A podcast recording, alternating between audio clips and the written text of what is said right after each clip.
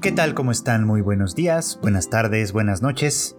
Ya saben, ustedes sean siempre bienvenidas o bienvenidos a una emisión más de Anime al Diván, este podcast de Tadaima en el que su servidor Freud Chicken, ya saben, ustedes platica, desmenuza, analiza un poquito lo que está sucediendo en las series de la temporada, en este caso la temporada de primavera de 2022 que ya se está acercando a la recta final y que sin embargo pues todavía eh, tiene muchas cosas interesantes que ofrecer.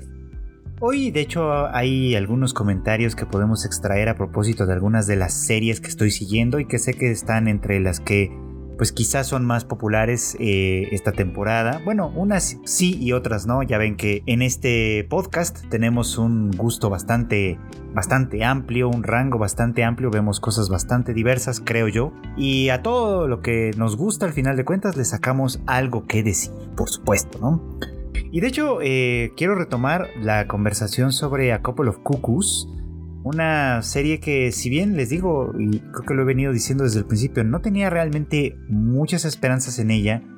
Y podría decir que todavía no las tengo. Es como de estas series que juegan un poquito como a los enredos románticos y tal, pero que pese a todo creo que está haciendo bien las cosas en su, en su nivel y hay algunos asuntos interesantes. El capítulo de la semana pasada, pues ya para entrar en materia, eh, bueno, de esta semana, vamos a ponerlo así, resultó bastante interesante por estos dos tiempos en los que se nos cuenta, ¿no? Dos tiempos que además van muy, muy ligados a esta idea del destino, ¿no? Y, esta idea del destino, vamos, creo que se entiende de una forma muy particular, al menos en este contexto. No es tanto algo que esté predeterminado, prescrito, predicho de alguna forma, sino más bien es como eh, entendido en esta lógica de si seguimos avanzando por este camino en particular, sin duda inexorablemente llegaremos a otro lugar, a un lugar que sí puede prevenirse, puede predecirse quizá, pero eh, el punto, lo que nos hace llegar no es que estemos destinados a él de esta manera mágica en la que de una manera u otra hagamos lo que hagamos, el destino nos cae encima y llegamos a ese punto, sino más bien que nuestros caminos van, están trazados de una manera tan clara, tan directa, que eh, pues el destino aquí parece inamovible, ¿no? Creo que ese es el contexto, o el, más bien el concepto con el que se está usando la idea de destino en este, en este episodio que les digo tiene estos dos tiempos.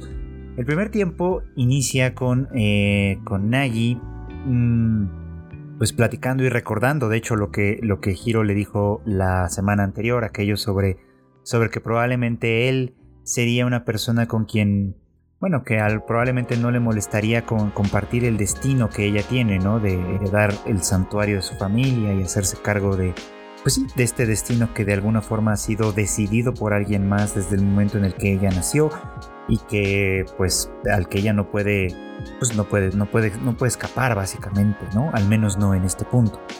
Eh, Nagi que ha estado pensando en esto por supuesto con una sonrisa bobalicona en la cara porque de alguna manera le está abriendo la puerta para que él se vaya acercando un poco más a ella.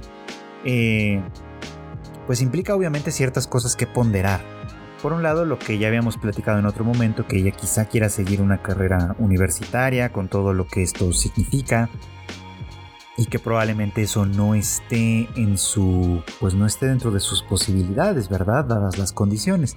Y que bueno, pues eso también implicaría que Nagi tuviera que tomar sus decisiones de vida en función del destino de, de Hiro, que es algo que de alguna manera no puede ella al menos negarse, ¿no?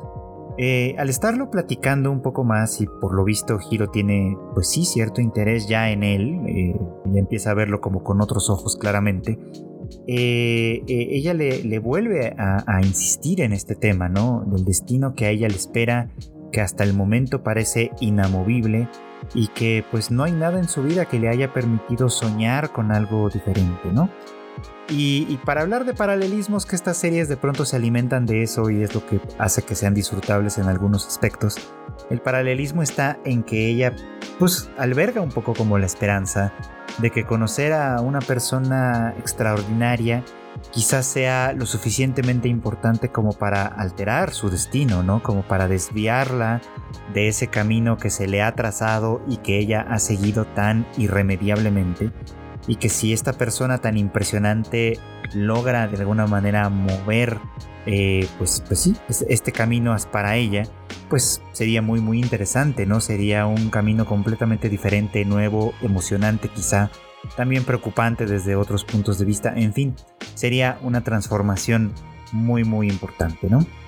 Esto, esto me gustó mucho por esto precisamente, ¿no? Porque les decía yo hace unos minutos que el concepto con el que creo que esta serie aborda esta cuestión del destino es este, ¿no? No es tanto como algo que esté predicho mágicamente, es simplemente que cada uno de los personajes está puesto sobre un camino, avanzando sobre este, y, bueno, muchas cosas podrían pasar para que se desviasen, desde luego, pero en este punto todavía no suceden como tal.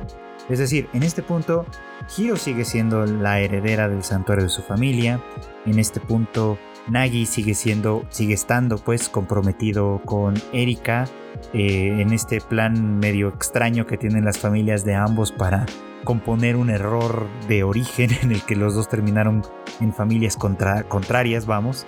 Eh, y bueno, Erika está un poco como en la misma posición, ¿no? Sin poder oponerse de verdad a los designios de su padre. Así que esta conversación sobre el destino es interesante, ¿no? Y digo, obviamente puede ponernos a pensar a nosotros en, cómo es que hemos llegado hasta el momento en el que nos encontramos, ¿no?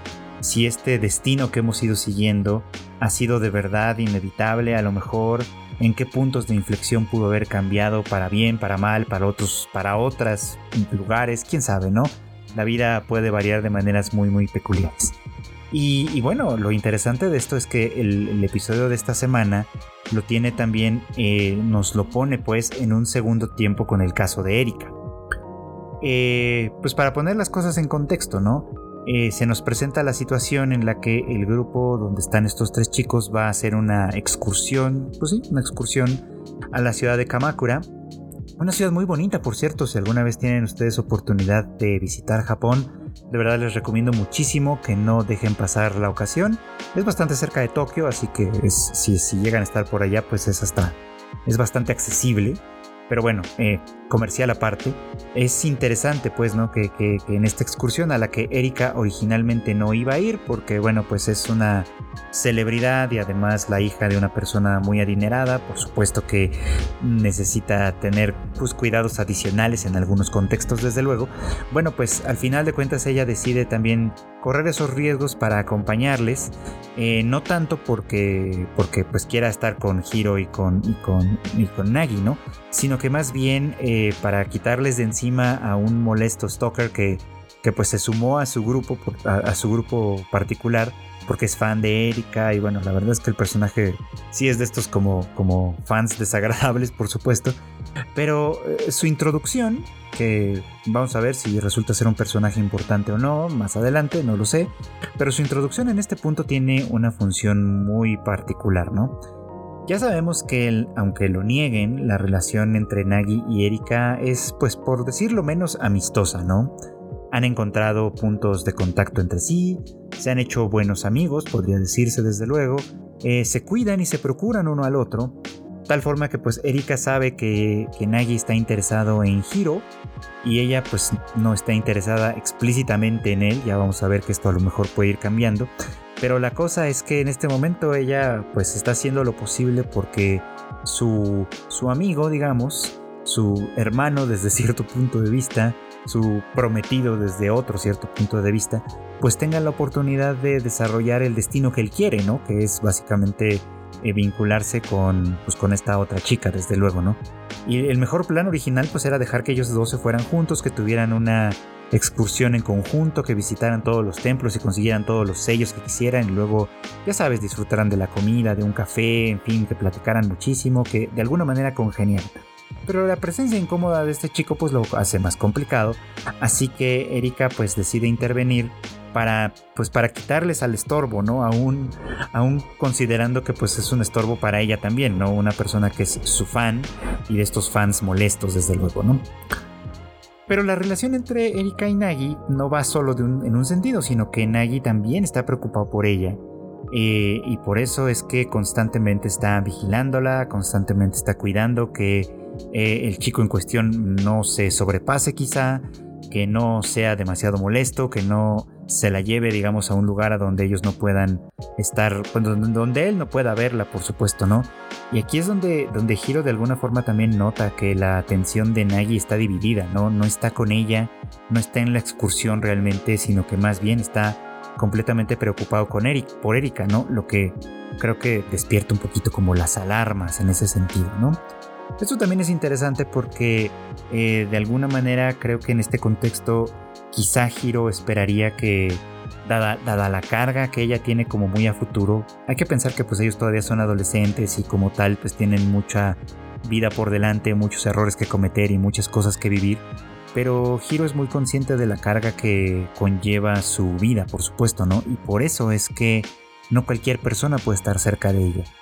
Y esto aplica un poquito como para Nagi en este mismo sentido, o sea, si al final de cuentas él tiene su atención dividida, por más justa que, sea esta división, eh, pues Hiro no, tal vez no puede tomarlo tan en cuenta como para una persona con quien compartir su vida, porque al final del día la carga que ella lleva es demasiado pesada, es demasiado grande. Eh, y pues como ya decimos, no cualquiera la va a aceptar. Es fácil decirlo como en principio, ¿no? Como cuando uno se va aventando así al, al trancazo porque está enamorado, por lo que quiera. Uno puede decir, sí, por supuesto, jalo, ¿no? Me, me aviento. Pero bueno, ya en la realidad de las cosas tal vez mm, aventarse a ciertos compromisos no es tan sencillo como uno cree en primera instancia, ¿no? Creo que Hiro es consciente de ello. Creo que Nagi no lo es tanto en este punto. Eh, sería injusto decirle, bueno, ok, pues no le estás haciendo caso a la chica a la que se supone que te interesa, ¿no? Y estás pues prestando atención del otro lado. Digo, no sería justo hacerle el reclamo porque su preocupación creo que no solo es legítima, sino que pues en realidad es algo que, que vale la pena tener, tener en cuenta, ¿no? ¿Había otras soluciones a esto? Pues quizás sí, o sea, quizás simplemente había que hablar con él y decirles que, pues, decirle a este chico que Erika no iba a ir en principio para que buscara un equipo diferente o qué sé yo. Pero bueno, el propósito a final de cuentas, por lo menos en este episodio, es empezar a plantear que Nagi quizá tiene la atención dividida ahora por distintas razones, ¿no? Pero al final del día, pues, pues eso, ¿no? No puede tener su atención enteramente en giro, al menos ya no en este punto, porque tiene que cuidar de algo más que, aunque no lo reconozca, es también muy valioso para él, ¿no? Y creo que eso es algo que también Erika empieza a ser consciente, ¿no? Que su relación con él ya es un poco más especial. Y ahí es cuando tiene este segundo momento hablando del destino, ¿no?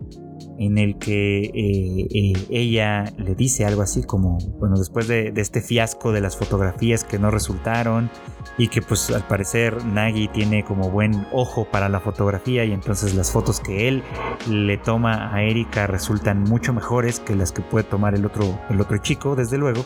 Erika le, plantea esta cuestión, ¿no? O sea, como, bueno, eh, pues recordemos, ¿no? Que ella dijo que su aventura en redes sociales, esto de exponerse, de exhibirse, etcétera, de alguna forma tiene un propósito secreto para ella, que es el de llegar a alguien.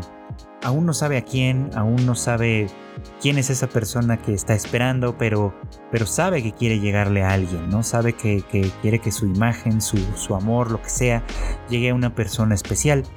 Que esto tiene completo sentido, desde luego, ¿no? Desde su punto de vista, porque recordemos que así como Hiro es prisionera del destino de ser la heredera de un santuario, eh, Erika también es prisionera de su destino como tal, ¿no?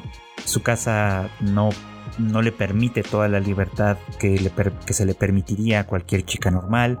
Eh, iba en una escuela de puras chicas, de tal manera que no iba a conocer a un, pues, a un chico con quien tener este tipo de relación. Muy probablemente mm, las cosas iban a dar de tal forma que le iban a buscar un buen partido en esos contextos como muy tradicionalistas y tal. En fin, o sea, como que mm, ella realmente nunca ha tenido libertad como tal de tomar esa decisión.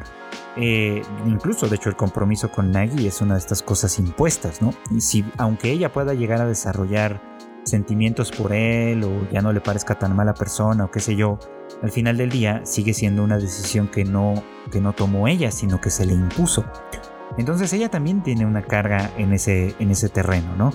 Y, si, y, por lo que comenta, ¿no? Si le dice, bueno, qué es lo que está pasando en su fuero interno con respecto a lo que sus sentimientos van cambiando, va aprendiendo, yo qué sé, con lo que va experimentando ahora, quizá tenga la capacidad, como ella dice, de torcer el destino de Nagi, ¿no?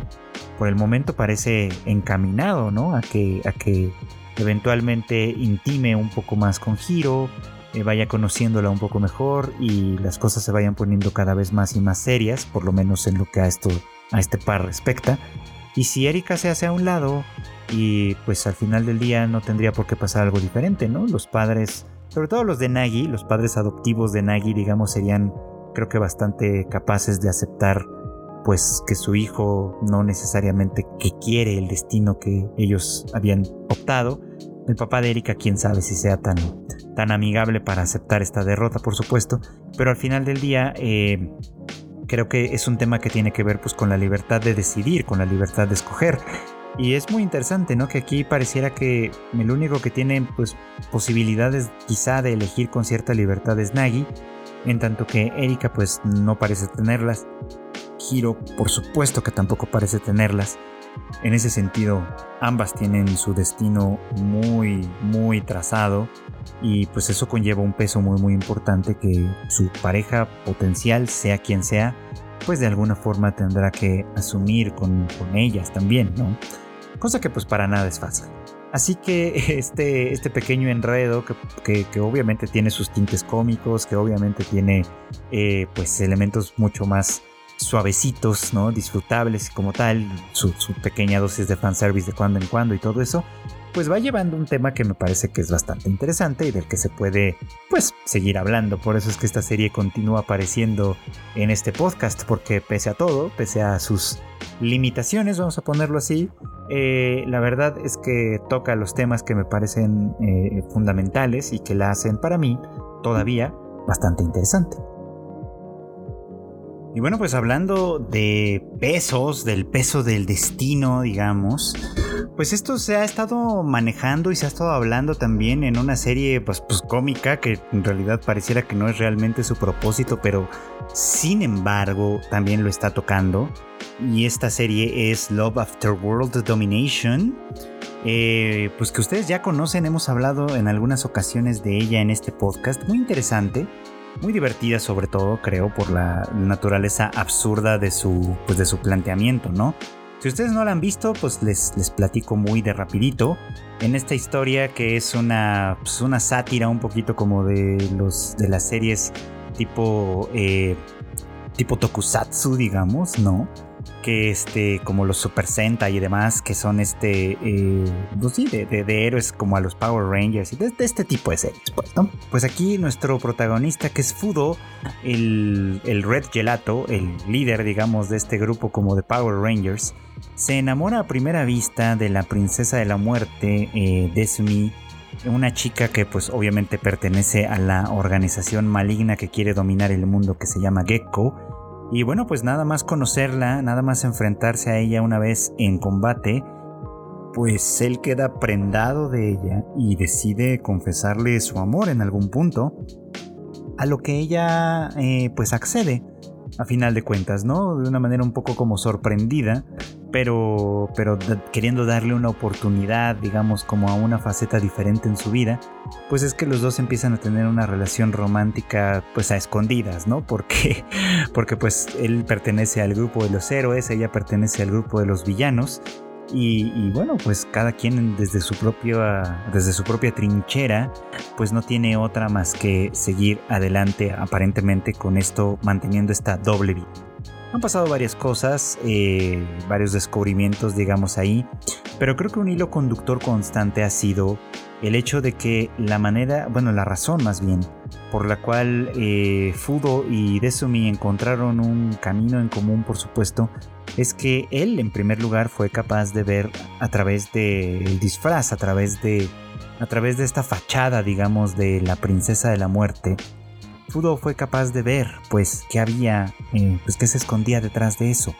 Y, y, lo que él veía, pues, es una chica tierna, linda, femenina en un sentido más o menos estereotípico, que obviamente pues no está del todo contenta o del todo conforme con la imagen con la que se le percibe en su, en su lugar de trabajo, eh, donde todo el mundo cree que es una mujer cruel, despiadada, que goza con el dolor de los demás, cuando pues ella en realidad es una chica pues bastante sencilla en realidad, que con aspiraciones yo diría que bastante normales, ¿no?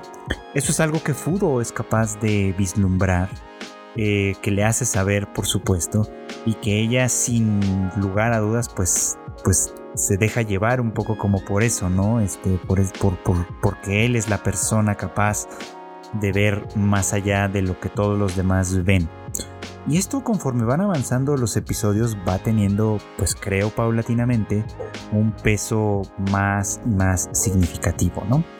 De hecho empezaba por aquí. Empezaba por, por, el contraste, ¿no? Entre cómo la veía Fudo y cómo la veían sus compañeros de trabajo, ¿no? Que obviamente tenían esta perspectiva de ella como una mujer cruel, dura, difícil, despiadada, malvada, en fin, ¿no? Sádica y tal, ¿no? En realidad pues no es así, ¿no? Ya en, el, en, su, en la intimidad, digamos, de su hogar pues es, es todo lo contrario, ¿no? Y es una faceta que ella eh, disfruta mucho de sí misma y además disfrutaría mucho poder eh, pues mostrar también al mundo, ¿no? Ahí que las, citas con Fudo eh, todos estos momentos que comparten de alguna manera, pues tienen una función en su vida, una función que de pronto comienza a ser cada vez más irrenunciable, ¿no? Eh, algo de esto empieza a verse obviamente cuando pues él va integrándole poco a poco en, su vida, ¿no? Eh, va presentándole a algunos de sus compañeros que en realidad tendrían que ser sus enemigos. Eh, vamos conociendo un poco como el background, la, historia, digamos, que, que los une a todos de una manera u otra. Y aquí ha resultado algo muy interesante también, que es que, bueno, pues como es de esperarse, Desumi tiene familia, ¿no? Y, aquí hay algunos elementos muy interesantes porque la familia de Destiny es una que tiene como un historial muy grande en Gecko, ¿no? Eh, el padre y la madre, al parecer, fueron soldados de, Gecko en algún punto. Eh, ahora ya están retirados, ¿no? lo cual es muy interesante. Resulta que esta eh, organización malvada tiene derechos laborales como el retiro y esa clase de cosas. Pero bueno, este, el caso es que pues es una familia muy comprometida con la causa con la causa de Gecko, ¿no? Y a pesar de que los padres ya no están activos en, pues en el ejército como tal, están muy muy orgullosos de que su hija mayor haya eh, pues ingresado también, seguido los pasos de, sus padres y no solo eso, sino que haya conseguido convertirse en una de las personas principales, digamos, ¿no? De este, de este ejército. Así que pues desde ese punto de vista es un gran orgullo. Y la hermana de, de Sumi, la siguiente hermana, pues desde siempre ha admirado ¿no? a, Desumi por su fuerza, por, por la manera en la que ella puede enfrentarse prácticamente a todo y ha aspirado a ser pues por lo menos alguien como ella, ¿no? De tal forma que eh, empezar a descubrir quizá cómo se va pues sí suavizando un poco, cómo el amor, aunque ella no, no les ha platicado nada de esto a su familia, pero cómo el amor los, la ha ido suavizando, la ha ido cambiando de perspectiva, etcétera, pues eh, es algo que ella no puede decir, ¿no? Y no puede decir abiertamente porque hay muchas expectativas que vienen desde ese lado de su familia en torno a su futuro y a su destino, ¿no? Por ejemplo, ya pasó que, en algún momento en Gecko quisieron ascenderla a la categoría de monstruo, que es algo, pues, por, por lo que parece ser, superior a las, a las princesas, ¿no? Y, pero pues el ser un monstruo implicaba obviamente convertirse pues en uno, ¿no? O sea, pasar por un procedimiento mágico quirúrgico, no sé muy bien cuál, en el que pues toda iba, iba, a ser combinada con una criatura para obtener su fuerza y bueno, obviamente con, con resultados pues de distintas índoles, ¿no? Empezando por el estético. Recuerdo que en aquel momento, pues la, la, expectativa que de alguna manera tienen sus superiores, que tienen sus padres, en fin, que tiene su familia, era algo un peso muy importante para ella, ¿no? Y obviamente le preocupaba lo que Fudo pudiera pensar sobre, este, sobre esta posibilidad de ascenso. Es interesante que, pues con toda la simplicidad que tiene este otro personaje, él eh, en realidad más que darle una opinión de qué es lo que a él le gustaría que pasara, eh, le insisten que al final del día lo que más importa es lo que ella quiera, ¿no? Lo que, la decisión que ella quiera tomar. y es ahí donde se va revelando un poco que ella tiene otras aspiraciones, ¿no? Que, que Desumi en realidad espera, eh, pues al terminar la preparatoria, avanzar todavía a la universidad. Y eso, pues de alguna forma significa que muy probablemente no quiere seguir el camino que se le está trazando eh, en esta organización, ¿no? Sino que ya más bien quiere seguir mm, pues una ruta de vida completamente diferente, ¿no? Lo cual, pues, insisto, aunque está tratado de una manera bastante superficial, como, como tiene que ser en una serie de este estilo, ahí está el tema, ¿no? Para ella eso es un peso importante que no le permite necesariamente tomar decisiones libres, ¿no? Algo que, en realidad sucede mm, con bastante frecuencia, que, se que, sucede con bastante frecuencia en, distintos contextos, en distintas familias, en, parejas, en amigos, etcétera, ¿no? Donde las expectativas que tienen otros de nosotros pueden llegar a convertirse en una carga invisible que de pronto somos incapaces de, pues de, afrontar como tal con, con, pues con resultados ciertamente funestos y demás, ¿no? Eh, me parece muy interesante que esta serie y, que en realidad varias series de la temporada y, del anime en general toquen esta clase de temas, ¿no? Que tracen, que, hablen un poquito sobre cómo muchos individuos pueden puede ser que tengan ya mm, trazado cierto destino, cierto camino, a partir de esas expectativas, a partir de los deseos que se les imponen, a partir de ciertas tradiciones, en fin, y que esto, pues, desde cierto punto de vista, eh, fuerza un poco como la voluntad de las personas, ¿no? Para que eventualmente lleguen a convertirse en lo que otros esperan de ellos, ¿no? Eh, cosa que pues a veces tiene buenos resultados, es decir, hay personas que, no vamos a negarlo, hay personas que funcionan muy bien así, ¿no? Que de alguna manera aceptan el camino que se les traza, siguen la ruta que se espera de ellos y pueden llegar a ser muy felices con eso, ¿no? Con un sentido de pertenencia, de cumplimiento, con un sentido de, pues sí, de estar, de estar en el lugar correcto, ¿no? De estar de alguna manera haciéndole honor a algo o a alguien en especial, en fin, una serie de cosas que pueden funcionar en algunos, en algunos contextos, aunque se asocien tan claramente con la esclavitud, digamos, con la falta de oportunidad, etcétera. Bueno, hay personas a quienes les funciona muy bien esto, pero también hay personas a quienes no. Hay personas que de alguna manera eh, se oponen y se resisten constantemente a lo que la sociedad espera de, ellos en muchos sentidos.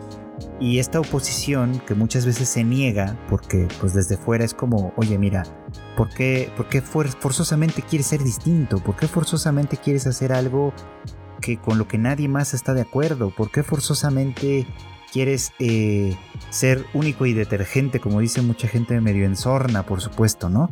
Y a veces, pues no es que les lleve uno las, la contraria simplemente por llevárselas así de, oye, mira, si tú me dices esto, yo voy a hacer lo contrario, ¿no? Porque si fuera así de sencillo, pues bastaría con, con, con, distraerse de otra manera, con aplicar lo que, lo que coloquialmente se conoce como psicología inversa y entonces las personas juegan básicamente a tu, a tu favor fingiendo que no te interesa o que no te importa o lo que sea, etc. Pero en realidad no es así. En realidad las personas que se resisten, que se oponen, que niegan como tal el peso del destino que se les traza, el peso de la identidad que se les impone, el, peso de la profesión que de alguna manera se les fuerza a llevar, en fin, esta clase de cosas, quienes se oponen, pues no siempre lo hacen simplemente por pues por llevar la contra, simplemente por oponerse ya como niños chiquitos. A menudo lo hacen, y eso es algo que vale la pena observar, porque quieren ser sobre todo fieles a sí mismos, sobre todo fieles a, sus propias expectativas y a sus propios deseos, fieles a la imagen que, que, tienen de sí mismos y a lo que quieren hacer con eso, ¿no? Y creo que de pronto, pues sí, a veces necesitamos ser un poco más como Fudo en ese lugar y aceptar que, que, que las personas, incluso las personas que queremos, pues muchas veces van a tomar caminos que, no son necesariamente los que a nosotros nos gustaría que tomaran y de todos modos, eh, si les queremos, si les amamos, si queremos estar en sus vidas, pues lo mejor que podemos hacer es aceptarles y acompañarles básicamente, ¿no?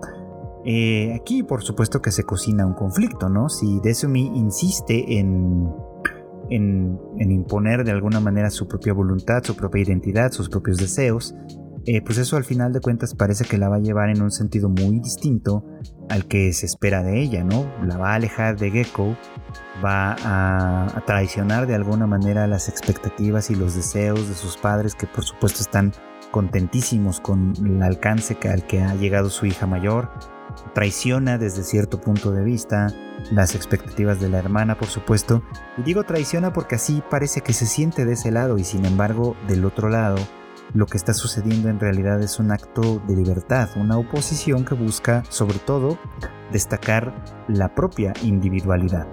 Y eso tiene valor por sí mismo, o sea, creo que es algo que de alguna forma merece mucho la pena rescatar y creo que es lindo y es importante que esta serie lo esté explorando, aunque lo haga muy a su manera, por supuesto, ¿no? Es algo de lo que le podemos sacar a esta divertida y romántica serie que por supuesto que está plagada de absurdos y de cosas así que, que se salen de toda, de toda norma y de toda proporción, pero que sin embargo se las arregla, por supuesto, para hacer esta clase de, para hacer hincapié, digamos, en esta clase de cuestiones. Y eso me parece que la convierte en algo sumamente rescatable. Y bueno, pues quiero continuar eh, retomando la conversación sobre The Aimon y una de las series más bonitas de esta temporada que, bueno, no sé, eh, sé que hay quienes la están siguiendo y la están disfrutando mucho como yo, sé que hay quienes no le han entrado todavía, de verdad creo que es algo bastante recomendable, de estas que podríamos llamar que son como recuentos de la vida, vida cotidiana desde luego, pero que sin lugar a dudas está planteando cosas muy muy padres. De hecho, en los últimos episodios han pasado algunas cosas eh, que me parecen notables, eh, sobre todo lo que involucra al personaje de Kanoko, que bueno, pues todos sabemos que es la, la exnovia de Nagomu, y la historia entre ellos ha sido como peculiar e interesante. Porque ustedes recordarán que muy al principio de esta serie, eh, bueno, pues Nagomu está viviendo en Tokio y está de alguna manera siguiendo o tratando de seguir su sueño de convertirse en músico, con muy poca suerte. Y, justo en este momento en el que su banda decide pues ya no continuar, porque pues el éxito nada más no llega, es mucha pérdida de tiempo, mucho trabajo en sí, eh, pues entonces eh, justo ahí coincide que llega este mensaje de, la casa de Nagumo para decirle que el padre está enfermo, cosa que fue un poco una falsa alarma, pero, pero ok, y que eh, a Nagumo lo pone de nuevo como en, el camino de regreso, ¿no? Es como, bueno, este sueño se acabó, no funcionó, no llegamos más lejos, eh, tengo que volver a casa, ¿no? Y tengo que hacerme cargo del negocio de la familia, él sin saber todo lo que ya estaba pasando de, de aquel lado, por supuesto, ¿no? Pero pues en Tokio tenía una novia que era Kanoko, que bueno, pues al ver que su novio pues de buenas a primeras decidió regresar a su, a su, pues, su pueblo original, a su ciudad natal, eh, ella decide pues terminar con él, ¿no? Pues le dice este, este, le dice esta frase, ¿no? Que ella prefiere, yo prefiero los dulces occidentales, ¿no? Como, como haciendo un, una metáfora, digamos, ¿no? Como del rechazo hacia Nagomu y hacia pues todo lo que su familia y todo lo demás representaba, ¿no? Entonces, eh, Nagomo entendió esto como el final de la relación y, se fue, ¿no? Sin, mirar atrás. Es un personaje muy peculiar, muy, muy desprendido, digamos, Nagomo. El caso es que Kanoko estaba esperando algo, una respuesta bien diferente. Lo que ella esperaba más bien en ese punto era que él, eh, pues que él estuviera verdaderamente conflictuado, ¿no? O sea, es un poco como una, una treta medio, medio, eh, medio tramposa, digamos, ¿no? Como de poner a otra persona entre la espada y la pared para ver qué es lo que va a decidir, qué es lo que va a hacer. Y bueno, pues ella se encontró en una situación que creo que no esperaba, que es que él se desprendiera de ella muy fácil y muy rápidamente, aparentemente. ¿no? La cosa es que pues ella eh, resintió mucho este, esta circunstancia y es por eso que se va a Kioto, ¿no? Con la intención que hasta el momento no le ha hecho patente a Nagomu, pues de aclarar esto que, pues, que ellos llaman malentendido, ¿no? así, le dice ella y así le dicen los, los otros ex miembros de la banda de Nagomu pero que en realidad pues se trató más bien como de una treta que no le funcionó, ¿no? O sea, ella creo que esperaba ponerlo en conflicto y, obligarlo de alguna forma a tomar una decisión, tal vez en favor de ella, tal vez no, tal vez una, decisión intermedia, pero una que no fuera algo, algo así, como de simplemente dejarla y ya, ¿no? Creo que ella esperaba eh, a partir de esta, pues sí, de, esto, esperaba lograr que, que, Nagomu de verdad se sintiera conflictuado y que esto fuera como una evidencia del amor que él pudo haber tenido por ella. a veces pasa esto, ¿no? A veces la, incertidumbre de los sentimientos del otro pues se vuelve una o se puede volver una pesadilla y, pues sí, de vez en cuando hay personas que ceden a la tentación de poner, por así decir, a sus parejas y a otras personas queridas de su vida, de ponerlas a prueba. Y esto es lo que intentó Kanoko y no le salió. Entonces, pues ella acaba emprendiendo el viaje a Kioto sin mucho, sin mucho plan aparentemente, logró colocarse en un empleo donde además pues, consiguió también una vivienda económica, en fin, de alguna forma que sigue ahí rondando a, Nagomu y a su familia sin todavía aclarar exactamente cuál es su postura. Ya habíamos visto que pues ella eh, pues parece todavía tener sentimientos por Nagomu, Itsuka se da cuenta de ello y también se da cuenta por supuesto de que hay un potencial conflicto ahí entre, pues, entre Kanoko y Mitsuru, la chica eh, que trabaja ahí a tiempo parcial y que pues está, que tiene un crush con Nagomu también, y por supuesto, ¿no? Y, es en este contexto que, sucede algo muy interesante en este capítulo navideño, digo, pues eh, en la serie está ocurriendo la Navidad, nosotros estamos en pleno verano, pero bueno, en la serie está ocurriendo la Navidad. Eh, y, y, bueno, pues, eh, pues lo que sucede es muy, muy interesante, ¿no? Porque porque la serie usa este, este, este evento, digamos, para confrontar estas dos posturas, ¿no? Digamos que lo, lo, viejo, por así decirlo, y lo más nuevo. Eh, en este episodio de, de, la semana pasada, pues bueno, ya vimos que Itsuka se fue con su mamá, que pues volvió para pasar la Navidad con ella. Eh, en un asunto que era como medio complicado. Digo, ya hablaremos un poco de eso después, pero eh, de eso dejó de alguna forma libre a Nagomu, que eh, pues Mitsuru no dejó pasar la oportunidad, aunque de manera un tanto accidental y muy cómica, de invitarlo a, ir con ella a ver, a ver las luces navideñas, ¿no? Estas que se ponen en muchos lugares de Japón, en Kyoto no es la excepción, entonces pues lo invitó a acompañarle pues en esto, ¿no? A tener pues sí, como una cita secreta, ¿no? Os digo secreta porque Mitsuru de alguna manera lo pone como una cita o lo ve, o lo ve como una cita y él, bueno, pues, pues, pues creo que no. bueno, la cosa es que eh, pues ella toda nerviosa y todo así eh, está esperando anticipadamente, o sea, con mucha anticipación, vamos, eh, que llegue este momento sin saber que Nagomu se iba a encontrar con Kanoko en la calle al ir al punto del encuentro. Eh, Kanoko lo estaba esperando porque tiene pues, ya un tiempo queriendo hablar con él, queriendo aclarar las cosas con él. Esto, eh, y bueno, pues a Nagomu se le hizo fácil invitarla también, ¿no? A que fuera con ellos a, las luces. Así que pues terminó siendo una cita doble eh, con su ex y con pues, una chica que está interesada en él sin que él pues realmente esté plenamente consciente de lo que estaba haciendo claramente, ¿no?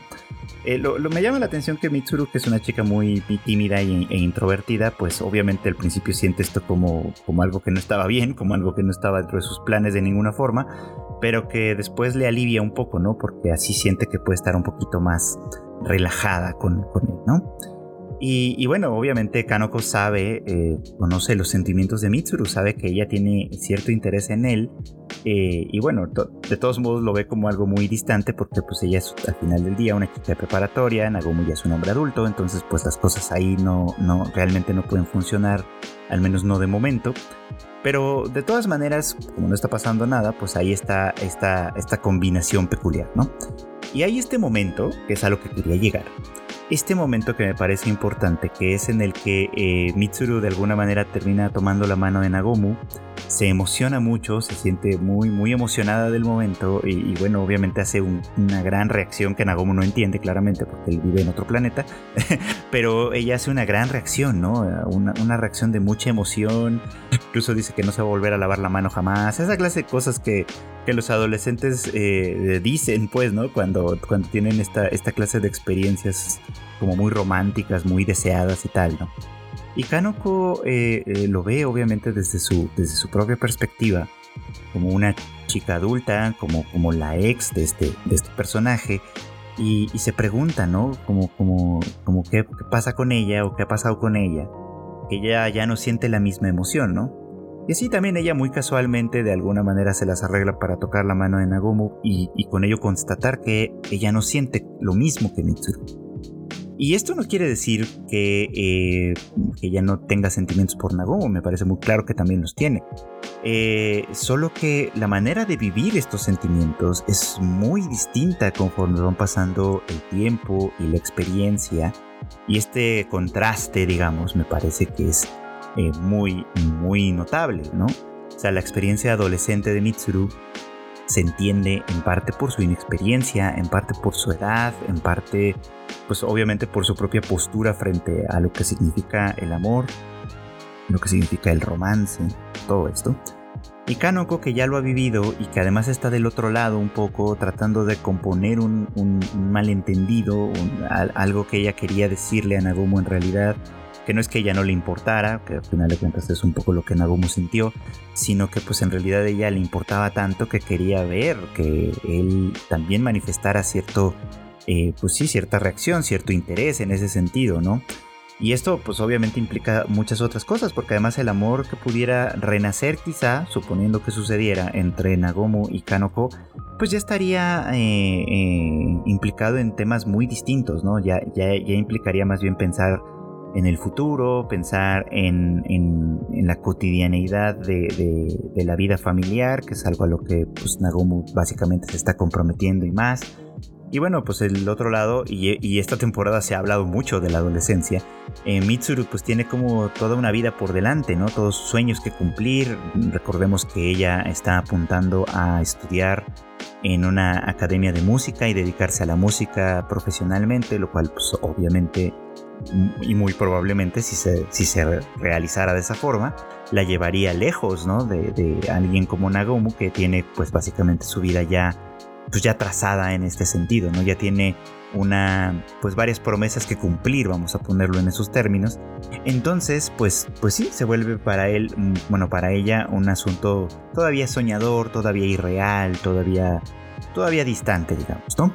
Y en cambio, pues Kanoko tal vez podría plantearse esto desde un punto de vista mucho más centrado, ¿no? Mucho más objetivo, quizá, mucho más claro. Ella al final de cuentas tampoco es como que tenga algo que le esté esperando en Tokio, bien puede seguir haciendo vida eh, eh, pues aquí en, esta, en esta pequeña ciudad de Kioto y bueno, a final de cuentas pues ella tiene otras perspectivas y otras posibilidades.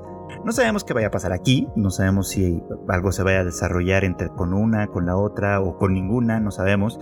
Pero lo cierto es que lo interesante aquí son las perspectivas, las posiciones. Porque pues ambas pueden soñar con el futuro, pero sus sueños son completamente diferentes y sus expectativas son completamente diferentes y eso es normal.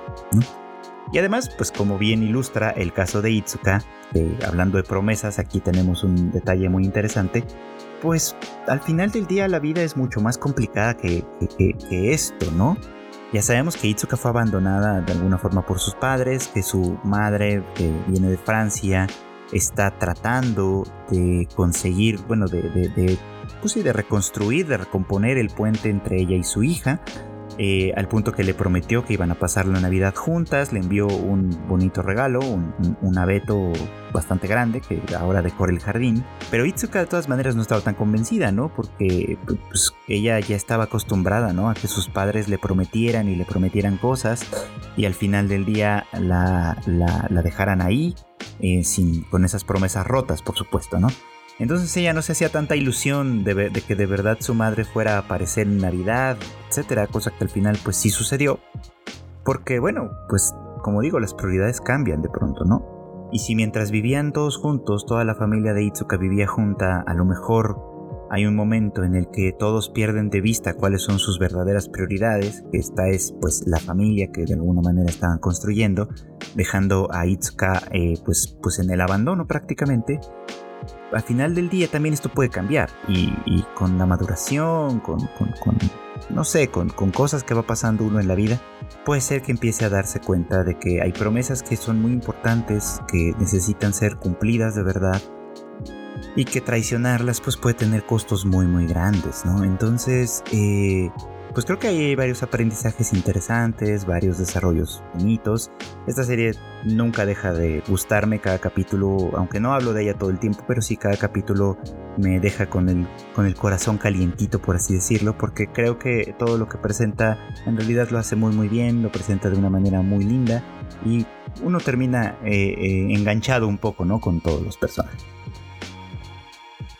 Y miren que hablando de relaciones complejas, adultas y enredosas, creo que es buen momento para retomar la conversación sobre pues, una de las series más populares de esta temporada, que es sin lugar a dudas Spy Family.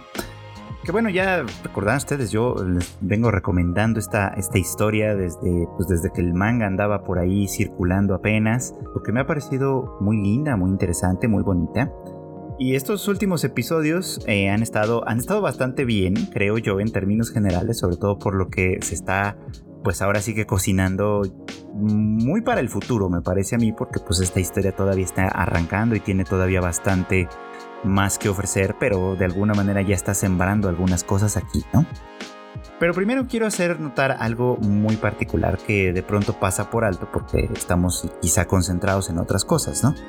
Recordemos que eh, la circunstancia en general parte de que Lloyd, o, más bien Twilight, que es su nombre como agente secreto, está infiltrado en este país para tratar de acercarse a un político importante que es el padre de Damian, eh, a, quien se trata de acercar por vía de, de Anya, ¿no? la hija eh, falsa, digamos, que, tiene para formar esta familia falsa también, que, de alguna manera le permita cumplir con su misión.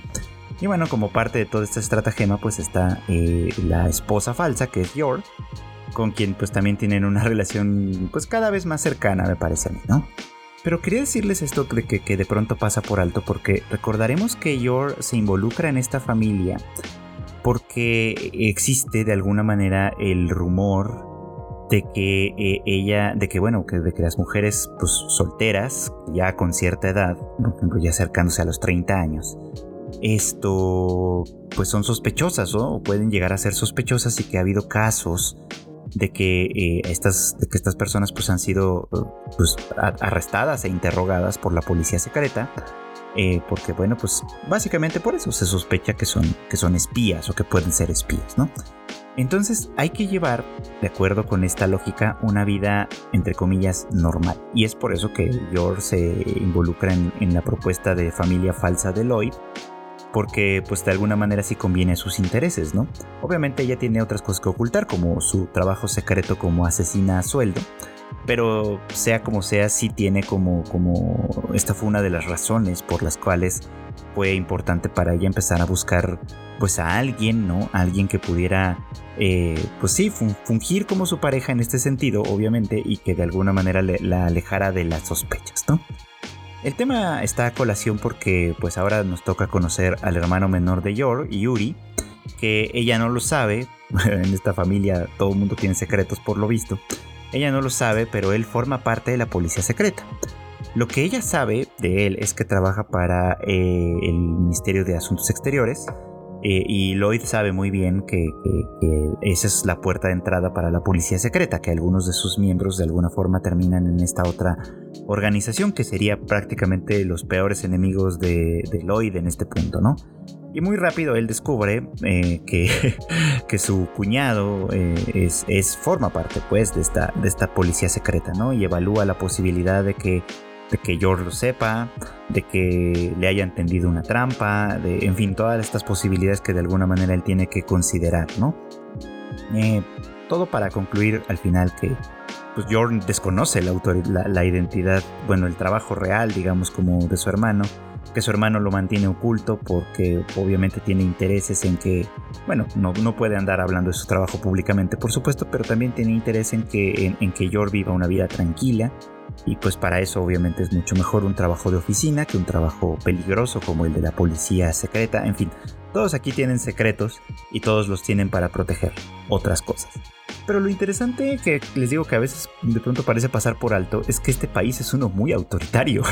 o sea, ahí donde, donde parece bastante pacífico y, y en términos generales no parece haber muchos problemas, justamente en estas estructuras que, están revelándosenos a través de los secretos de, todos los personajes, es que podemos ver que en realidad estamos en un, bajo un régimen profundamente autoritario y probablemente maligno, ¿no? En realidad no sabemos qué tanto de esto hay por ahí, ¿no?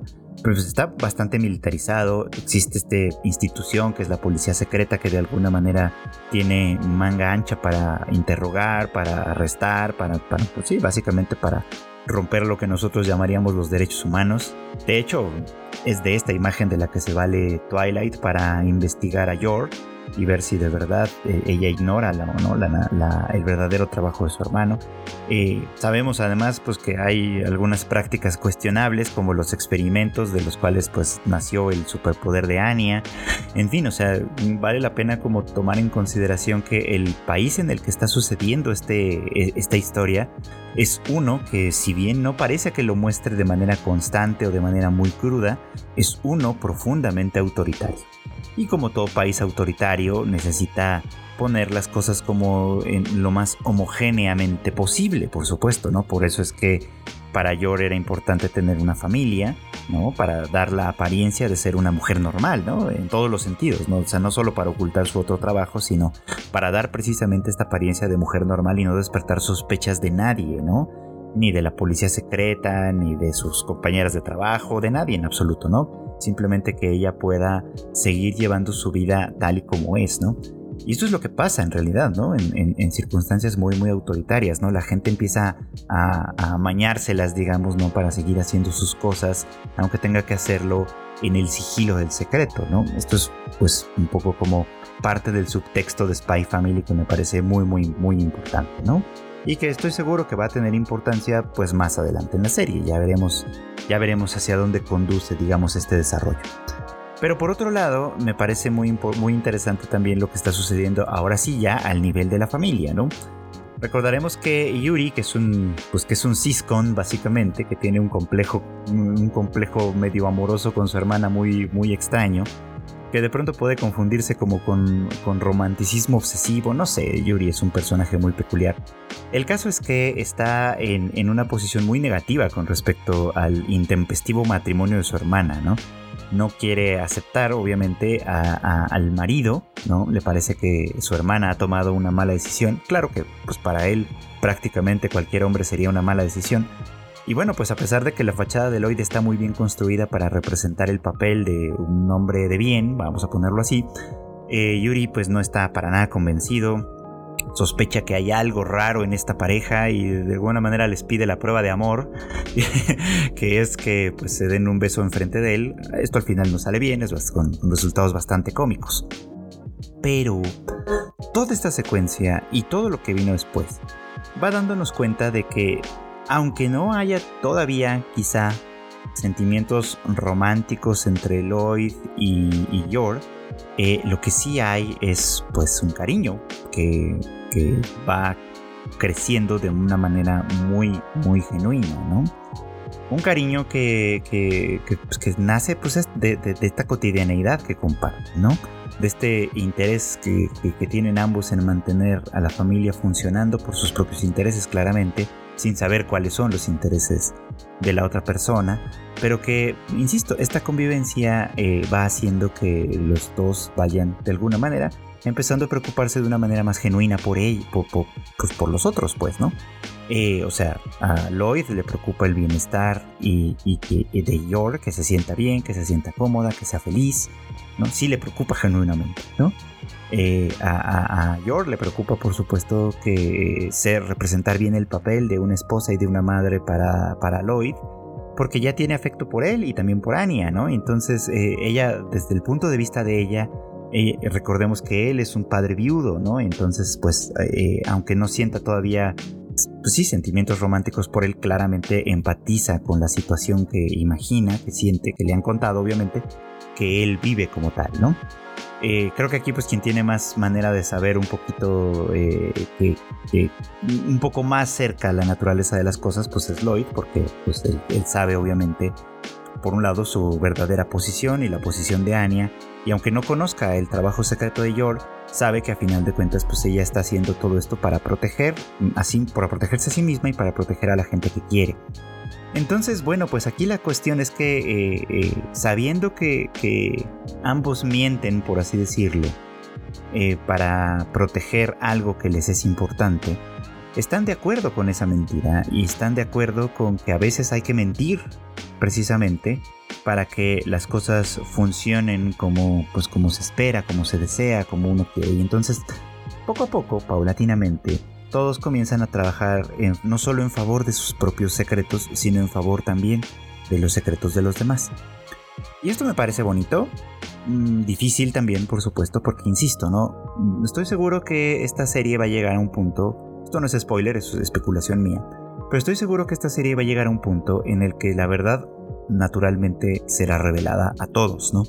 Todos sabrán quién es quién y dónde están parados en particular, y entonces eso obligará a que tomen ciertas decisiones. Desde el principio, vale la pena decir, todos han aceptado la mentira. Todos saben que se está mintiendo en algún punto del cuento. Tal vez no conozcan los pormenores completos de, de las mentiras como tal, pero todos saben o todos están conscientes de que esta familia arrancó con una mentira y se ha sostenido a partir de más y más y más mentiras. Pero la mentira, y esto es algo que se dice mucho, puede llegar a ser real desde luego, ¿no? puede convertirse en una realidad a fuerza de repetición, a fuerza de insistencia, a fuerza de convencimiento. Y no porque se repita una mentira se vuelve real, no es lo que quiero decir, sino más bien que eh, una mentira no puede ser sostenida solo en el discurso, una mentira tiene que ser sostenida también en el acto. Y no hay nada más verdadero que los actos. Entonces, pues los actos como tal, que son los únicos que pueden llevar de verdad, valga la expresión, la verdad, son los que de alguna forma van a ir determinando las condiciones reales de esta familia. Aunque Frankie le dice a Lloyd que no se encariñe con ellas, que todo esto a final de cuentas es por la misión y como tal, creo que esto va siendo inevitable precisamente porque esta mentira llevada al acto se está convirtiendo cada vez más en una verdad, como todos los actos. Es decir, si ustedes de pronto pensamos en, la mentira como algo muy pernicioso, como algo muy malo para nosotros, y sí, algo, algo de razón hay en ello, pero la mentira, recuerden, solo es algo que se, que se puede conservar en las palabras. En los hechos, no, en los hechos, la mentira no puede sostenerse tan fácilmente. Los hechos hacen que cualquier cosa que pueda haber empezado como una mentira acabe convirtiéndose también en una realidad. Y bueno, pues esto es todo por hoy. Muchas gracias como siempre por acompañarme en este podcast. Ya saben ustedes que el anime al diván sale todos los miércoles, a menos que pase alguna tragedia. Eh, en algún punto del día ya lo podrán encontrar en todas las plataformas de podcast, Spotify, Google Podcast, Apple Podcast y pues muchas otras también ahí, ahí lo van a encontrar disponible cada semana.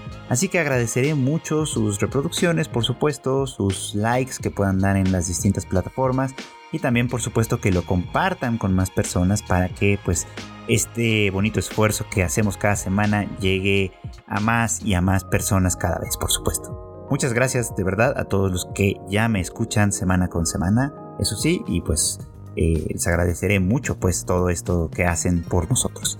Además también pues eh, en la familia Tadaima tenemos más contenido, tenemos el Rage Quit de Marmota IQ en el que se habla y se rantea sobre el mundo de los videojuegos y toda la industria alrededor. También tenemos el Shuffle de Kika en el que pues ella les platica lo más interesante e importante del cine, de las series y demás que pueden también disfrutar, además del anime desde luego.